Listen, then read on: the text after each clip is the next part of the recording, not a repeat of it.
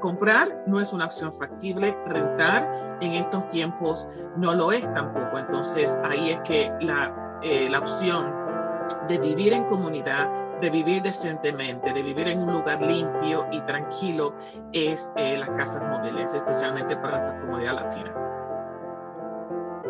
tenemos que tener valor para entrar a un, a un, camino de transformación, tenemos que tener compromiso y tenemos que tener fe. Y para mí la respuesta que han recibido las cooperativas aquí en Nashville es maravillosa porque hemos logrado eh, experimentar, probar, equivocarnos y sanar y ser resilientes y mantener esa fe y ese, esa fortaleza para decir, esto es una solución real. Bienvenidos a Enlace Latino Podcast, un podcast de Enlace Latino en sí. Hoy presentamos El otro sueño americano. En este episodio hablaremos sobre los desafíos que enfrentan las comunidades latinas que viven en parqueaderos de casas móviles y cómo buscan soluciones para lograr estabilidad y evitar desalojos. La crisis de vivienda en Estados Unidos es cada vez más grave. Tan solo en Carolina del Norte, más del 37% de los adultos están en riesgo de perder su casa. Es en ese escenario donde las comunidades de parqueaderos luchan para subsistir y buscan alternativas. Yo soy Patricia Serrano. Aquel episodio.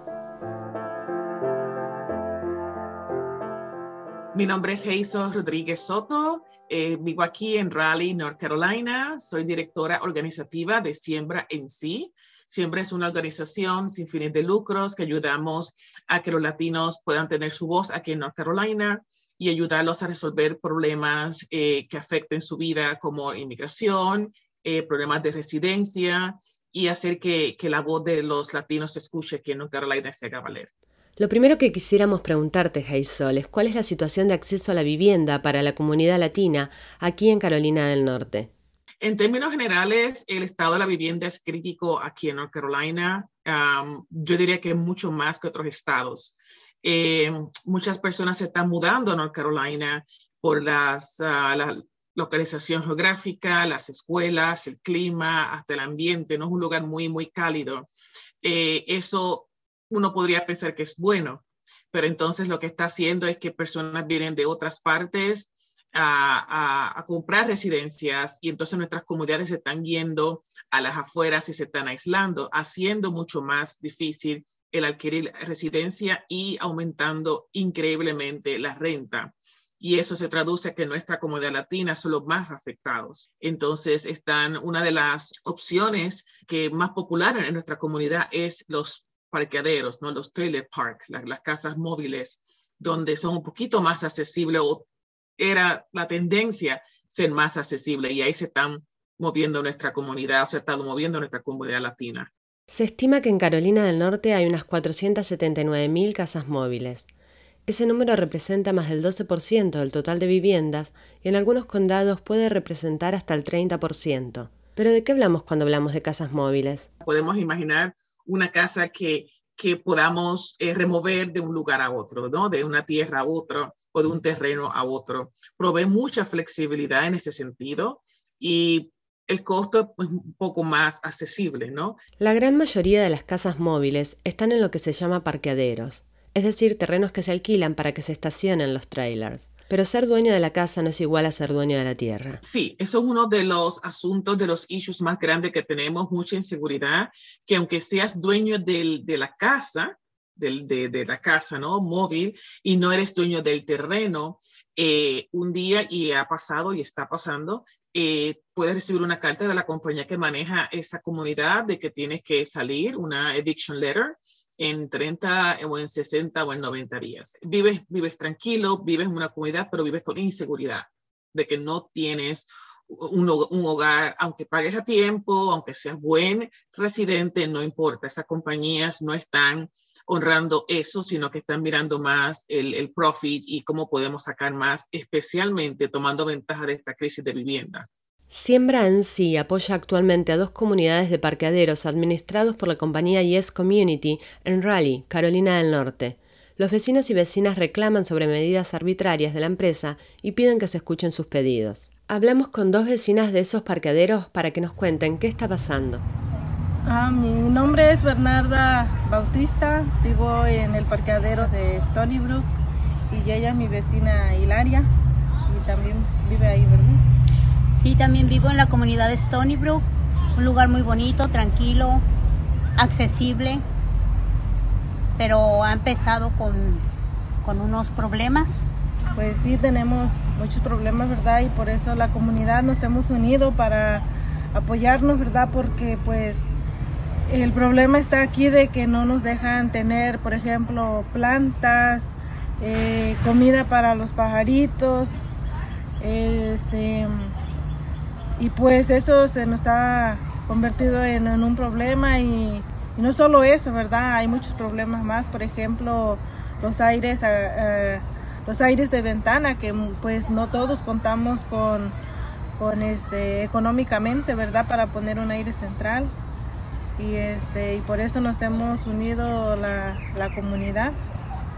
Y también problemas con, con, los parqueaderos que ha habido mucho remolque de carros y pues eso es lo que no nos gusta porque no siempre tenemos para pagar el la, la que la reca se lleva los carros hay veces por, por la nada y, y eso también es un grande problema que se vive en la comunidad y por eso estamos unidas pues estamos uniéndonos los vecinos para, para poder solucionar esto o encontrar una solución a estos problemas que se viven en la comunidad de Stony Brook.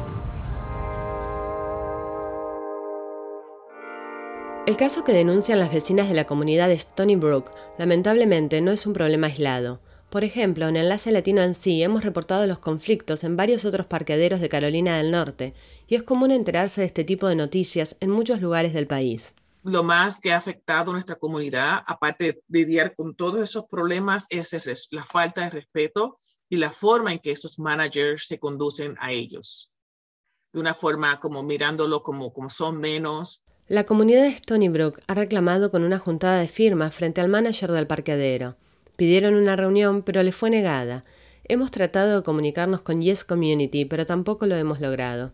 Cada vez que ellos quieren que un vecino haga algo, un residente haga algo o haga, cambie algo y la persona empieza a preguntar por qué o cómo, tratando de buscar ayuda y guía, le llega una carta de desalojo. Utilizan las cartas de desalojo eh, para causar un estrés y una presión en las familias. Y coincidentemente, dos o tres de los líderes eh, fuertes en Stony Brook tienen, han recibido cartas de desalojo después que empezaron a organizarse. Y eh, para eso es que estamos con NC Justice Center, el Centro de Justicia en North Carolina, en Raleigh, eh, que nos está ayudando con ese aspecto y, y, tratando ese tema. En este contexto, Hazel, ¿cuál es el próximo paso para estas comunidades? El proyecto grande es integrar las dos comunidades. Stony Brook es más pequeño, Foxhole son más de 300 eh, familias, eso vamos a hacer esta integración estamos mirando cuáles son los asuntos que son eh, similares, otros que son distintos de cada comunidad y hacer ese frente unido. Durante la pandemia, el gobierno de Estados Unidos prohibió los desalojos en respuesta a la pérdida masiva de puestos de trabajo y el creciente desempleo. Sin embargo, las protecciones quedaron sin efecto a fines del año pasado. Según el Center for Housing and Community Studies en Carolina del Norte, Después de terminadas las medidas protectivas, el incremento en las órdenes de desalojo fue del 47%. Esta cifra significa casi 11.000 hogares por mes. En la ciudad de Asheville, en las montañas de Carolina del Norte, las comunidades han venido buscando respuestas alternativas a estos problemas, las cooperativas de vivienda y bienes raíces. Pues mi nombre es ah, Miriam Porras y yo eh, vivo en Nashville hace ya 18 años. Me mudé aquí cuando tenía 18. Tengo aquí mi familia, mis hijos y mi trabajo. Soy parte de la comunidad de Emma y vivo en mi cooperativa de vivienda que se llama Las Casitas con otras tres familias. Y pues me encanta vivir aquí. Las cooperativas de vivienda de casas móviles se parecen a los parqueaderos, pero tienen una diferencia fundamental, que los dueños de la tierra son los propios vecinos. En la ciudad de Asheville los precios de las casas y terrenos son prácticamente imposibles de pagar y la lucha de la comunidad latina ha llegado a establecer, ya hace muchos años, una salida distinta. Pues el movimiento cooperativista aquí en Nashville tiene ya casi dos décadas.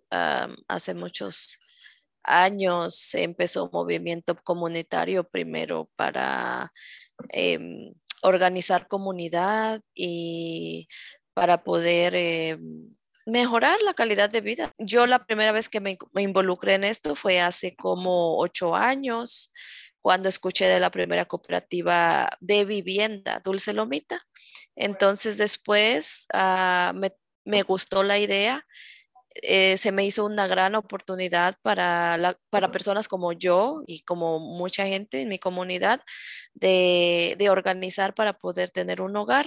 a partir de eso creé eh, mi cooperativa y después fueron creando un poco más de cooperativas y pues ahí ya vimos que había otra necesidad u otra oportunidad en este caso, que era una cooperativa de trabajadores que pudiera dar el manejo y el mantenimiento a estas otras cooperativas. Y así es como nace la idea de, conformar este Quetzal. Miriam no solo es miembro fundadora de su propia cooperativa de vivienda, sino que también es parte de Poder EMA Community Ownership, una organización que busca prevenir el desplazamiento y preservar las comunidades de casas móviles.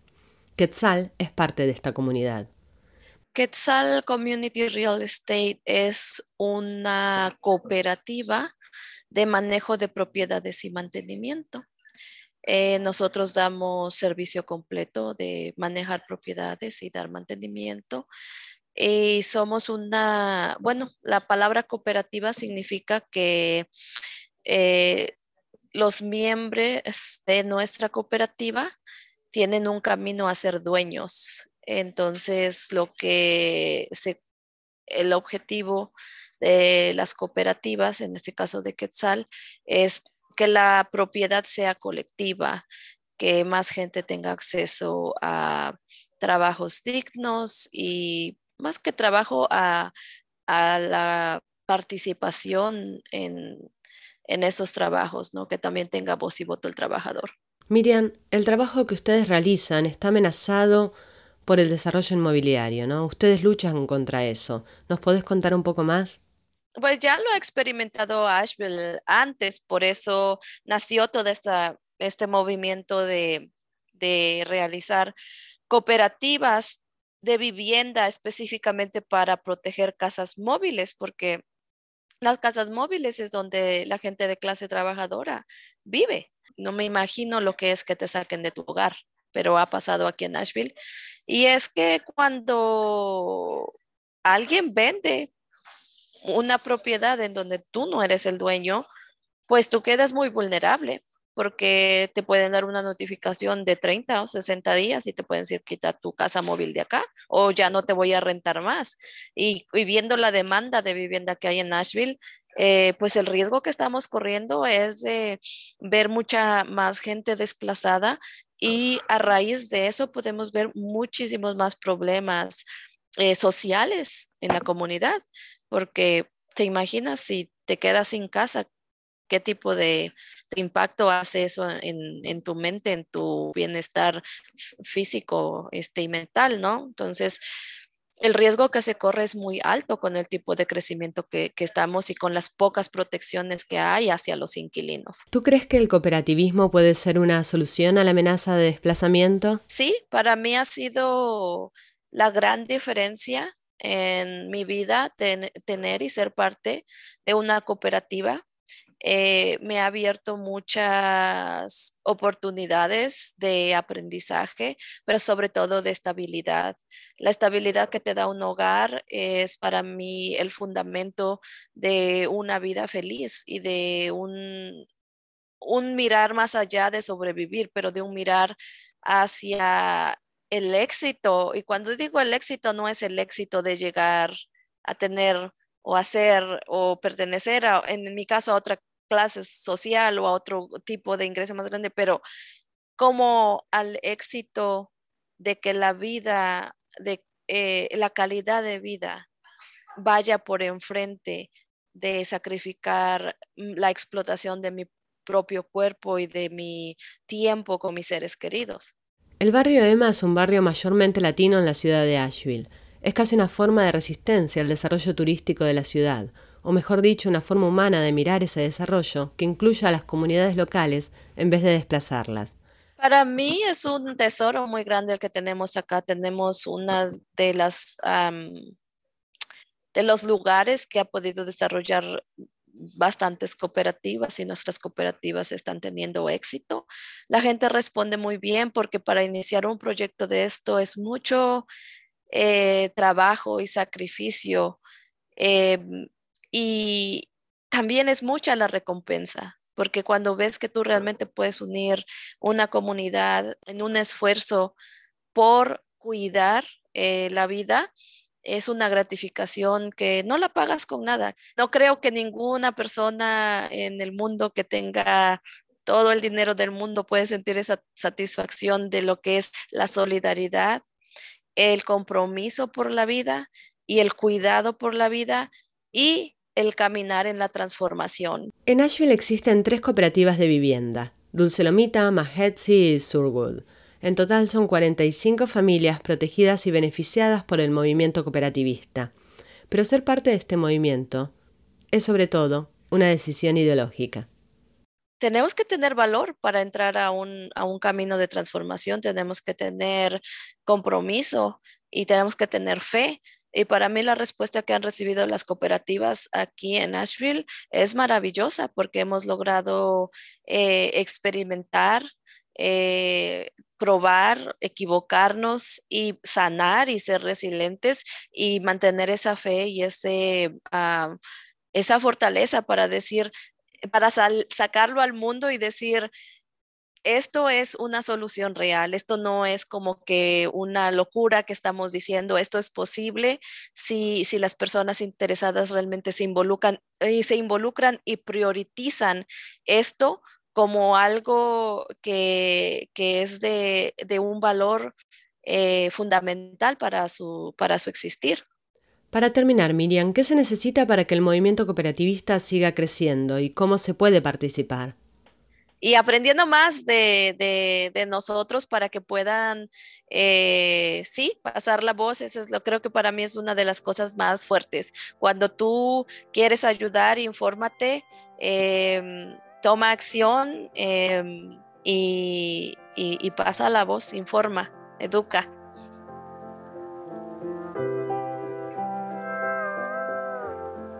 Este fue el tercer episodio de la temporada 2022 de Enlace Latino Podcast. Yo soy Patricia Serrano. Gracias por escuchar.